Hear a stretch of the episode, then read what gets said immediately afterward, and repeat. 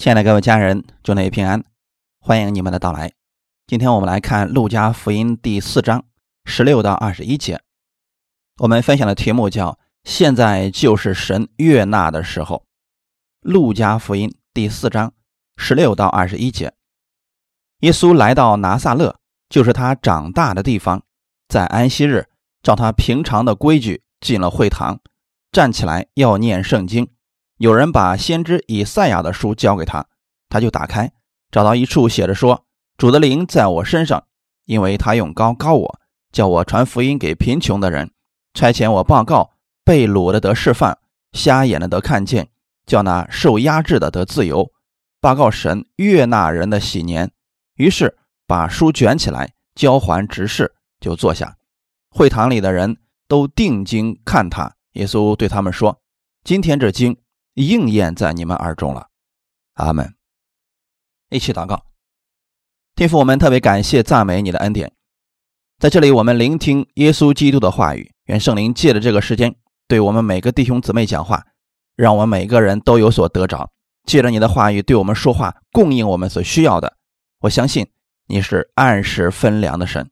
祝福以下的时间，奉主耶稣基督的名祷告，阿门。拿撒勒是耶稣长大的地方，就是他的家乡。在安息日，耶稣照他平常的规矩进了会堂。也就是说，耶稣不是偶尔参加一次聚会，是每个安息日都会去会堂。要明白我们聚会的目的是什么，不是因为到了礼拜天所以才去聚会。如果你来了是为了学习圣经知识，这也是不对的。耶稣知道圣经，也懂得各种恩赐。那耶稣为什么还要到会堂中聚会呢？因为在那里要敬拜天父。我们来这里并不是说这段经文听过很多遍了，听好多人都讲过这段经文。尽管如此，你仍然要来聆听神的话语。我们比过去的人有福多了。在耶稣那个时代，没有人给他们解释圣经，他们只是拿出圣经读一卷就结束了。那个时候，并不是每个人都有圣经，就那么一卷书。经书很长，卷起来可能要两个男人抬着。读完以后再卷起来，放回原处，要保存好。耶稣读完后，拉比要解释一下圣经。大多数情况下，读一卷书就完事了。耶稣也是照着这样的规矩进了会堂，站起来念圣经。十七节说，有人把以赛亚的书交给他，他就打开，找到了一处，念了出来。耶稣读的是哪段经文呢？以赛亚书六十一章一到二节，主耶和华的灵在我身上，因为耶和华用高高我，叫我传好信息给谦卑的人，差遣我医好伤心的人，报告被掳的得释放，被囚的出监牢，报告耶和华的恩年和我们神报仇的日子，安慰一切悲哀的人。这就是耶稣当时所读的内容。我们回到《路加福音》第四章十八到十九节，跟上面的经文有哪处不一样呢？今天透过这段经文告诉大家，为什么你是蒙神悦纳的。主的灵在我身上，指的是圣灵。圣灵在人的身上时，就像高油高一个人。圣灵在某个人身上时，这个人就有了能力。旧约的时候啊，圣灵不是常住在人身上，只是暂时在一个人身上做工。旧约的时候，经常会提到耶和华的灵降在某个人身上，那这个人就有了能力为神开始做工。有时候说预言有医治的能力，无论是先知、祭司、君王，他们在任职的时候都需要给高利。圣经说，高油从亚伦的头上倒下来，流到脸颊上、胡须上，流到衣襟上。新约还需要这样高油吗？如果你要成为基督徒，不需要高油了，因为你是被圣灵高抹了。那时耶稣说：“主的灵在我身上，因为他用高高我。”圣灵的恩高在耶稣身上彰显出了不一样的能力。圣灵会带领人做什么事情呢？这里说他用高高我，叫我传福音给贫穷的人。这里提到传好消息给谦卑的人。新约这段经文。是引用以赛亚书六十一章的内容。新约耶稣提到传福音给贫穷的人，旧约是传好消息给谦卑的人。福音就是好消息。不懂原文也没有关系，这里已经告诉你了。耶稣在新约用的是福音，以赛亚书用的是好消息。什么样的人是贫穷的人呢？不是指没有钱的、没有吃的，而是指心灵谦卑的人。就是人有需要的时候，无论心理的需要还是身体的需要，实际上人需要的是福音，而耶稣正是要把福音传给谦卑的人。谦卑人的反义词就是骄傲的人。为什么说骄傲的人不需要福音呢？因为他们觉得自己很好，所以不需要耶稣。文士和法利赛人觉得自己很好，所以他们无法领受耶稣所讲的，反而是那些真心寻求耶稣的人。他们都得着了。差遣我报告，报告的意思是宣告、公开的讲出来。天父差耶稣到世上，把天父的旨意宣告出来。因此，他宣告被掳的得释放，瞎眼的得看见，受压制的得自由。这就是福音的内容。什么样的人是被掳的人呢？指的是人被某些事情捆绑了，比如被酒精、被烟瘾、坏习惯捆绑的人，或者。心里边很多烦心事情，晚上因为很多忧虑而失眠，这都是被掳的人。这样的人需要来到耶稣面前，他能使你得着释放。瞎眼的得看见，这里不一定是指眼睛看不见，也是指灵里的黑暗，人生没有方向，不知道人生的意义等。马太福音第六章二十二到二十三节，眼睛就是身上的灯，你的眼睛若嘹亮。全身就光明，你的眼睛若昏花，全身就黑暗。你里头的光若黑暗了，那黑暗是何等大呢？耶稣把好消息给人，让人的眼睛可以看到神的恩典。若是眼睛能看到神的儿子，就看到了盼望，就不在黑暗里走了。受压制的得自由，受压制的可以指生活当中的重担或者心理的重担。随着生活节奏越来越快。很多人感到压力太大，失去了安息。这样的人可以来到耶稣面前，他会使你们得享安息。还有另外一种是指被魔鬼压制的人，也就是被鬼附的人。使徒行传第十章三十八节，神怎样以圣灵和能力高拿撒勒人耶稣，这都是你们知道的。他周流四方行善事，医好凡被魔鬼压制的人，因为神与他同在。报告神悦纳人的喜年，喜年是指豁免之年、赦免之年、恩典之年，这是好消息。原文当中后面还有一句话：报告耶和华的恩年和我们神报仇的日子。最后半句，耶稣为为什么没有念出来呢？耶稣读了半节经文，然后合起来了，不读了。原文圣经当中并没有章节之分，也没有标点符号，是从右。往左写的，从句子中我们可以看出来，报告耶和华的恩年和我们神报仇的日子，这本身是一整句话，但是耶稣只读了前半节，后半节没有读，因为这个事情还没有来到，耶稣停在了耶和华恩年这里，然后把书卷起来。耶稣第一次降世传道，他只带来了耶和华的恩典。报仇的日子尚未来到。报仇原文的意思是报应的日子。神有审判的时候，有报应的时候，那是耶稣基督第二次再来时要做的事情。耶稣并没有读这句的后半段，不代表他没有审判的能力。但他第一次来的主要目的是为了拯救世人。路加福音九章五十六节说：“人子来不是要灭人的性命，是要救人的性命。”前面提到了关于拯救的事情，传福音给贫穷的人，被掳的得释放，瞎眼的得看见，受压制的得自由。最后说，报告神悦纳人的喜年，悦纳之事已经持续了两千年，现在正是神悦纳我们的时候，现在正是耶和华的恩年，重点是悦纳这个词代表的是有福的时刻，此时此刻，神丰盛的恩典正在降临。如果你今天在软弱里，神要显明的是他的刚强；如果你在疾病里，神要显明的是他的医治；如果你在贫穷里，神要显明他的供应；你在忧虑当中时，神要显明他的安息。他一直在做这样的事情，就是让被掳的得释放，瞎眼的得看见，受压制的得自由。这也是我们一直在做的事情。我们要做耶稣基督所做的事情。哥林多后书第五章二十节，所以我们做基督的使者，就好像神借我们劝你们一般。我们替基督求你们与神和好。我们今天要劝世人与神和好，告诉世人，现在正是耶和华的恩年。在以赛亚书里边用的是耶和华的恩年。耶稣读的时候换了一个词，叫喜年。喜年和恩年有什么样的区别呢？恩年可以理解为恩典之年、施恩之年。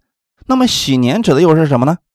在利未记二十五章里边特别提到喜年，摩西的律法中提到每五十年就是一个喜年。利未记二十五章十到十三节，第五十年你们要当作圣年，在遍地给一切的居民宣告自由，这年必为你们的喜年，个人要归自己的产业，各归本家。第五十年要作为你们的喜年，这年不可耕种，地中自长的不可收割，没有修理的葡萄树也不可摘取葡萄，因为是喜年。你们要当作圣年，吃地中自出的土产。这喜年，你们个人要归自己的地业。从神把他们拯救出埃及那年正月算起，之后每五十年就是一个喜年。喜年有什么特别的呢？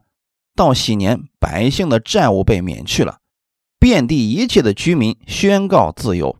如果之前因为你贫穷把自己卖身为奴，在喜年你的账被清空了，你也要得自由了。喜年是让人得自由的年份，是被赎之年、赦免之年、恩典之年。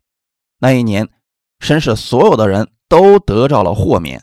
而且在喜年中，神告诉以色列百姓不要耕种，因为在喜年的前一年，神会赐给他们三倍的祝福，他们的粮食可以吃三年。到喜年时，让他们自由生长，让地自由生长。神顾念的不是地，而是他的百姓。神让他的百姓在这一年当中不需要工作，但仍有充足的供应，可以开开心心、毫无忧虑的过喜年。耶稣使用“喜年”一词，代表他来了，就是要在全地宣告赦免、宣告自由，告诉世人，神的喜年来到了，你所有的罪被神赦免了，过去所欠神的，神已经不再纪念了，不要再说你是亏欠神的了，因为已经到了耶和华的喜年，这对所有的人来讲绝对是好消息。哥林多后书第六章一到二节。我们与神同工的也劝你们，不可徒受他的恩典，因为他说，在悦纳的时候我应允了你，在拯救的日子我搭救了你。看呐，现在正是悦纳的时候，现在正是拯救的日子。在悦纳的时候我应允了你，意思是如果你有需要向神祷告，神会应允你。在拯救的日子我搭救了你，你遇到麻烦需要神的拯救，神就会拯救你。那个日子什么时候会来到呢？这段经文的原文在以赛亚书四十九章八到十节。耶和华如此说：在约纳的时候，我应允了你；在拯救的日子，我记住了你。我要保护你，使你做众民的众宝，复兴遍地，使人承受荒凉之地为业。对那捆绑的人说：出来吧；对那在黑暗当中的人说：显露啊。在路上必得饮食，在一切近光高处必有食物，不饥不渴。炎热和烈日必不伤害他们，因为连续他们的都必引导他们，领他们到水泉旁边。以赛亚说这话时，事情并没有成就，他发的是一个预言。人们一直等待这一天的到来，到耶稣在十字架上说成了的时候，这一切都成就了。神的话语成就了，你不需要再等待了。现在就是拯救的日子，任何时候、任何地点，只要你愿意，都可以得着神的帮助和供应。现在正是蒙悦纳的日子，弟兄姊妹要记得，不是过去，也不是将来，而是现在。这个很重要。很多人祷告说：“主啊，我相信你一定会医治我的。”他用的是将来时在祷告。有人祷告说：“主啊，我相信有一天你一定会赐福我的生意。”这还是将来时。神说：“现在，说的非常的清楚。现在正是蒙悦纳的时候，现在正是拯救的日子。不要说估计得信一两年，神才听你的祷告；不要说当你行为好了，神才能更爱你一些。不是的，现在正是悦纳你的时候。”此时此刻，如果你有疾病，要对自己讲：“主啊，愿你的话语成就在我身上，就是现在。”因为现在正是拯救的日子，现在正是蒙悦纳的时候，因为喜年已经来到了。按照以色列人的计算方式，耶稣出生的那年正是一个喜年，神已经把这一切都预备好了。当他儿子起来的时候，神要宣告。赦免了，宣告神的恩典，不是靠你的好行为或者靠你的努力接受神的赦免，是因为你在耶和华的恩年中，是在他的喜年中。我们要像耶稣一样，告诉别人好消息，宣告被掳的得释放，瞎眼的得看见，叫那受压制的得自由。告诉别人现在是耶和华的恩年，告诉别人现在是神的喜年。意思是。神不再纪念你的罪，赶紧过来，呃，接受他。人们需要的是耶稣基督的恩典，人们希望听到的是神不再纪念他们的罪，来领受从基督而来的安息吧。我们要告诉世人，若愿意，可以来接受神的福音。当他们有了问题，我们要带给他们的是耶和华的恩年，因为我们在神的恩典当中，恩年中，以色列百姓都是融洽的，他们在安息当中，所有的债务都被还清了。他们得自由了，因为一切都被赦免了。现在就是这个日子，你要告诉别人，你过去、现在以及将来的罪都被赦免了。现在正是神的喜年。刚才我们读了答案，现在看一下原因在哪里呢？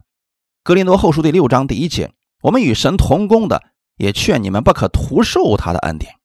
什么叫做不可徒受神的恩典呢？有人说了，别总是想着领受神的恩典，总要为神做点什么吧。如果不做，就是徒受神的恩典。甚至有人说了，不能总是向神求东西，也得服侍神，这是不是徒受恩典呢？如果不做工，就是白白浪费神的恩典，这样正确吗？保罗说，不可徒受他的恩典，意思是你明明在恩典之中，你却活在律法下，这就叫做徒受神的恩典。明明你是王子，却过得像乞丐一样，这是徒受神的恩典。明明你可以领受上帝的祝福，而你偏偏靠自己艰难的活着，你这是在徒受神的恩典。圣灵明明与你同在，你却担惊受怕，好像圣灵没有与你同在一样，这就叫徒受神的恩典。耶稣已经告诉人们，他广行赦免了，不再纪念人们的罪愆和他们的过犯，因为那个日子已经过去了。他在十字架上已经为人类的罪付上了所有的代价。但是有人却告诉别人说：“如果你不这样做，神要惩罚你；如果你没有好行为，神就不会听你的祷告。你这是在徒受神的恩典。神不是这样的，神降下的是丰盛的恩典，而我们告诉别人却是定罪，这就叫徒受神的恩典。神明明说，因他所受的鞭伤，你已经得到了医治。”可许多人在领受医治的时候就说：“主啊，你没有医治我呀，你没有垂听我的祷告啊，你到底喜悦不喜悦我呀？我要做什么你才肯医治我呢？”这是在徒受神的恩典。很多人也说今天是恩典时代，却还在传讲定罪的信息，传讲摩西的律法，让人活在律法下，活在定罪中，活在内疚中。这是徒受神的恩典。有多少人还在如此祷告？主啊，求你垂听我的祷告，不要再这样祷告了。神一直在垂听你的祷告，因为现在正是悦纳的时候，现在正是拯救的日子。为什么用宣告的祷告呢？因为这里说了，报告神悦纳人的喜年。你奉耶稣基督的名，命令疾病从你里边出去，你是相信耶稣已经为你成就了医治。你是相信现在正是悦纳的时候，现在正是拯救的日子，你会看到美好的见证。今天早上一个姊妹做见证，以前她有过过敏的哮喘，一到冬天哮喘就容易发作，呼吸冷空气就很严重。后来她听我的讲道录音，就开始宣告：今天我是神的儿女，在两千年前，耶稣在十字架上因他所受的鞭伤，我已经得医治了，我是健康的。到今天为止，她的哮喘一直都没有犯过。为什么这样宣告会有作用呢？因为他相信，现在是神悦纳他的日子。现在是神医治他的时候，不必等候，不必再献上祭物，单单相信即可得着了。你不必再等了，现在正是悦纳的时候。你不必等到将来神赐福于你医治你，现在就是这个时候了。历代犹太人一直梦想这个日子来临，而今天我们正在享受神的供应。劝你们不可徒受他的恩典。这段经文在讲神的恩典，恩典就是现在是。当你担心的时候、忧虑的时候，正是神要应允你的时候。当你活在遗憾、内疚中，这说明你还活在过去。要相信神现在有能力改变你，不可徒受他的恩典，是对前面话语做的解释。不要随便乱解释圣经，要看后面是怎么解释的。保罗紧接着说：“因为他说，在悦纳的时候，我应允了你。”这句在祷告当中可以应用的。不要再说主啊，你什么时候把你的恩典降在我身上？保罗说。因为在悦纳的时候，我应允了你。现在就是悦纳的时候，不要过得好像没有神的恩典一样，不要过得好像没有被赦免罪一样。在喜年，你欠主人的债已经还清了，不要再过得像欠债的人一样。你在主里边有自由，要在他安息当中每天喜乐，有信心的生活。我们今天正在神的恩年中，正在喜年中。路加福音九章五十二到五十三节，便打发使者在他前头走。他们到了撒玛利亚的一个村庄，要为他预备。那里的人不接待他，因他面向耶路撒冷去。当耶稣带着门徒给撒玛利亚人传福音的时候，撒玛利亚人不接受。耶稣是怎么做的呢？虽然耶稣传达的是好消息，但不是所有的人都愿意接受。就今天我们讲的恩典一样，虽然符合圣经，但并不是每个人都愿意接受的。我们告诉人们说要白白领受神的恩典，有人说不可能，难道不需要我努力，神就白白赐给我了吗？但圣经确实是这样说的。耶稣带着门徒去那里的时候，撒玛利亚人不接受。当时他的门徒雅各、约翰，就是他的门徒看见了，就说啊，主啊，你要我们吩咐火从天上降下来，烧灭他们，像以利亚所做的吗？很多人虽然是与恩典同行。但不一定能活出恩典的生活。耶稣就在他们旁边，耶稣就是恩典。门徒们虽然与恩典同行，拥有的仍然是律法的心、定罪的思维。我们是与神同工的，要拥有恩典的思维。今天我们虽然在恩典之下，有很多人仍然活在苦读中，活在内疚中，活在定罪中，埋怨社会不公平，埋怨别人对他不好，埋怨各种事情。实际上是活在自我定罪中。耶稣说：“人子来不是要灭人的性命，是要救多人的性命。”说着就往别的村庄去了。这也是我们传福音的方法。如果你传福音给别人，他不接受，就换人吧。如果这个小区不接受，就换个小区。这是当时耶稣所做的事情。现在不接受，不代表永远不接受。而耶稣基督死而复活以后，腓力。又一次向撒玛利亚人传福音，整个撒玛利亚人都接受了福音。神的恩典一直都在供应中。耶稣所到之处，总是给人带来释放和医治。瞎眼的得看见，是瘸腿的行走，是大麻风得医治。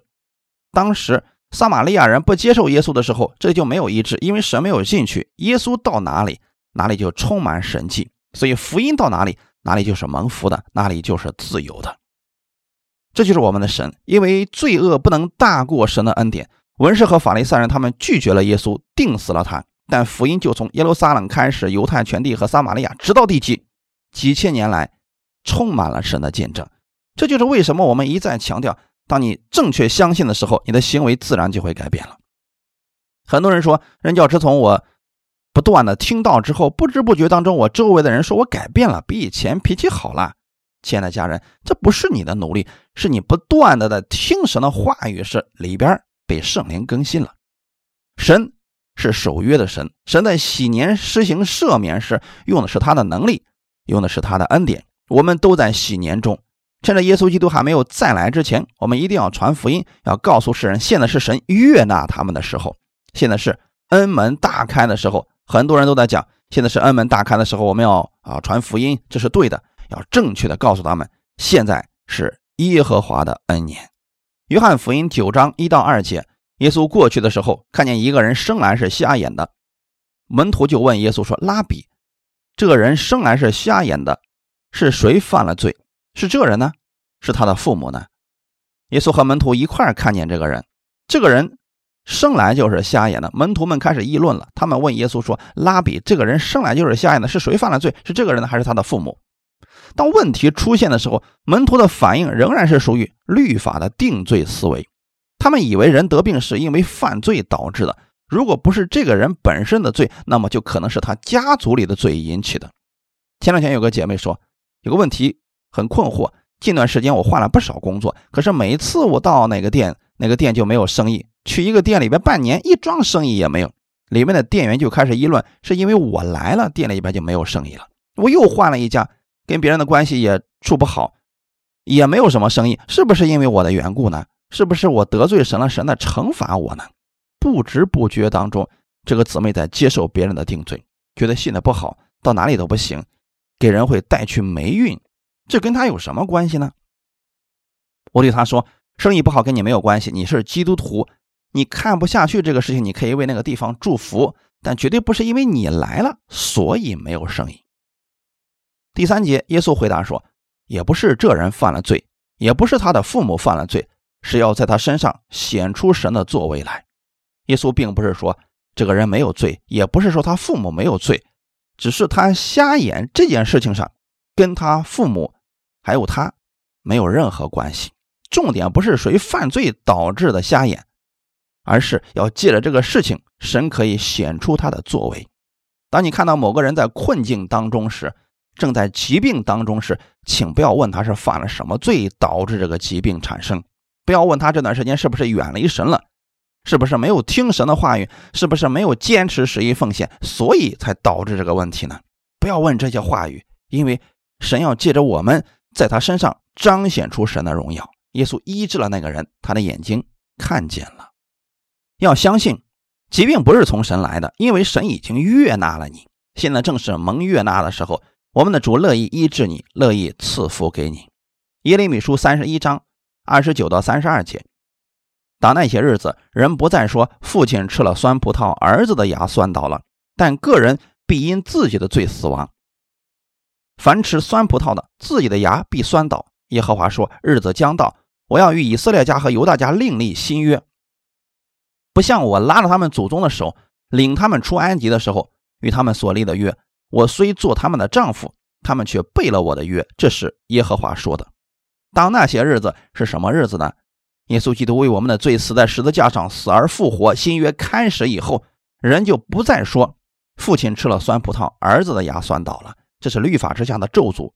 若有人恨神，神会追讨他的罪，直父及子，直到。三四代，在那个日子以后，人不再说这个话语了。个人必因自己的罪死亡，就是说，如果你不接受耶稣，你必要承担自己的罪；但你儿女不必，也不需要承担你的罪，你也不能承担你父亲的罪，只能承担自己的罪。你接受耶稣，你所有的罪都被耶稣承担了。人不再说父亲吃了酸葡萄，儿子的牙酸倒了。在旧约时代，箴言里面提到。父亲吃酸葡萄，儿子牙酸倒了。人若犯了罪，神被追讨他的罪，直到三四代。在新约耶稣来到的时候，他在十字架上喊道：“我渴了。”士兵拿着海蓉，上面蘸满了醋，放在耶稣的嘴边。耶稣尝了那蘸了醋，喝了下去。为什么耶稣要喝着醋呢？因为要应验这句经文。人不再说父亲吃了酸葡萄，儿子的牙酸倒了。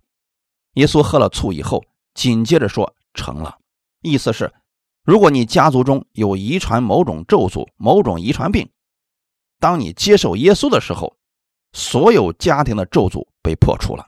耶稣已经担当了你的咒诅，你已经脱离咒诅了。别让任何人把你带到律法之下，别让任何人告诉你是因为你犯罪，所以临到了某个坏事情。其实不一定是因为犯罪，有时候可能是因为人掉进了魔鬼的试探当中，也会出现这个问题。也可能是因为人的无知造成的。比如天非常冷，你非得穿一个背心短裤出去，能不感冒吗？你不能说因为你犯罪了才感冒的，这跟罪没有关系。但是你感冒了，宣告主的医治，神依然会医治你。他知道你行为不好，尽管你自己惹的祸，神仍然要帮助你。这就是耶和华的恩年，这就是耶和华所说的喜年。我们所有的罪，耶稣都已经承担了，在十字架上，他为你所有的罪付上了代价。神愿意你长久在他的恩典之中，让你意识到每一天都是神悦纳的日子，每一天都是蒙福的日子。我们一起祷告，天父，我们特别感谢赞美你的恩典。我们再次回到圣经中，知道现在是神悦纳我们的时候，现在就是时候，现在正是耶和华的恩年，正是喜年，是赦免之年。无论我们遇到任何的问题，我们可以来到你的面前，寻求你，仰望你，你必会应允我们的祷告，帮助我们，供应我们。天父，我们谢谢你，我们正在恩典之中。我相信你已经悦纳了我，你必会赐福我这周所做的一切，让我在生活当中经历你的大能，一切荣耀归给你。奉耶稣基督的名祷告，阿门。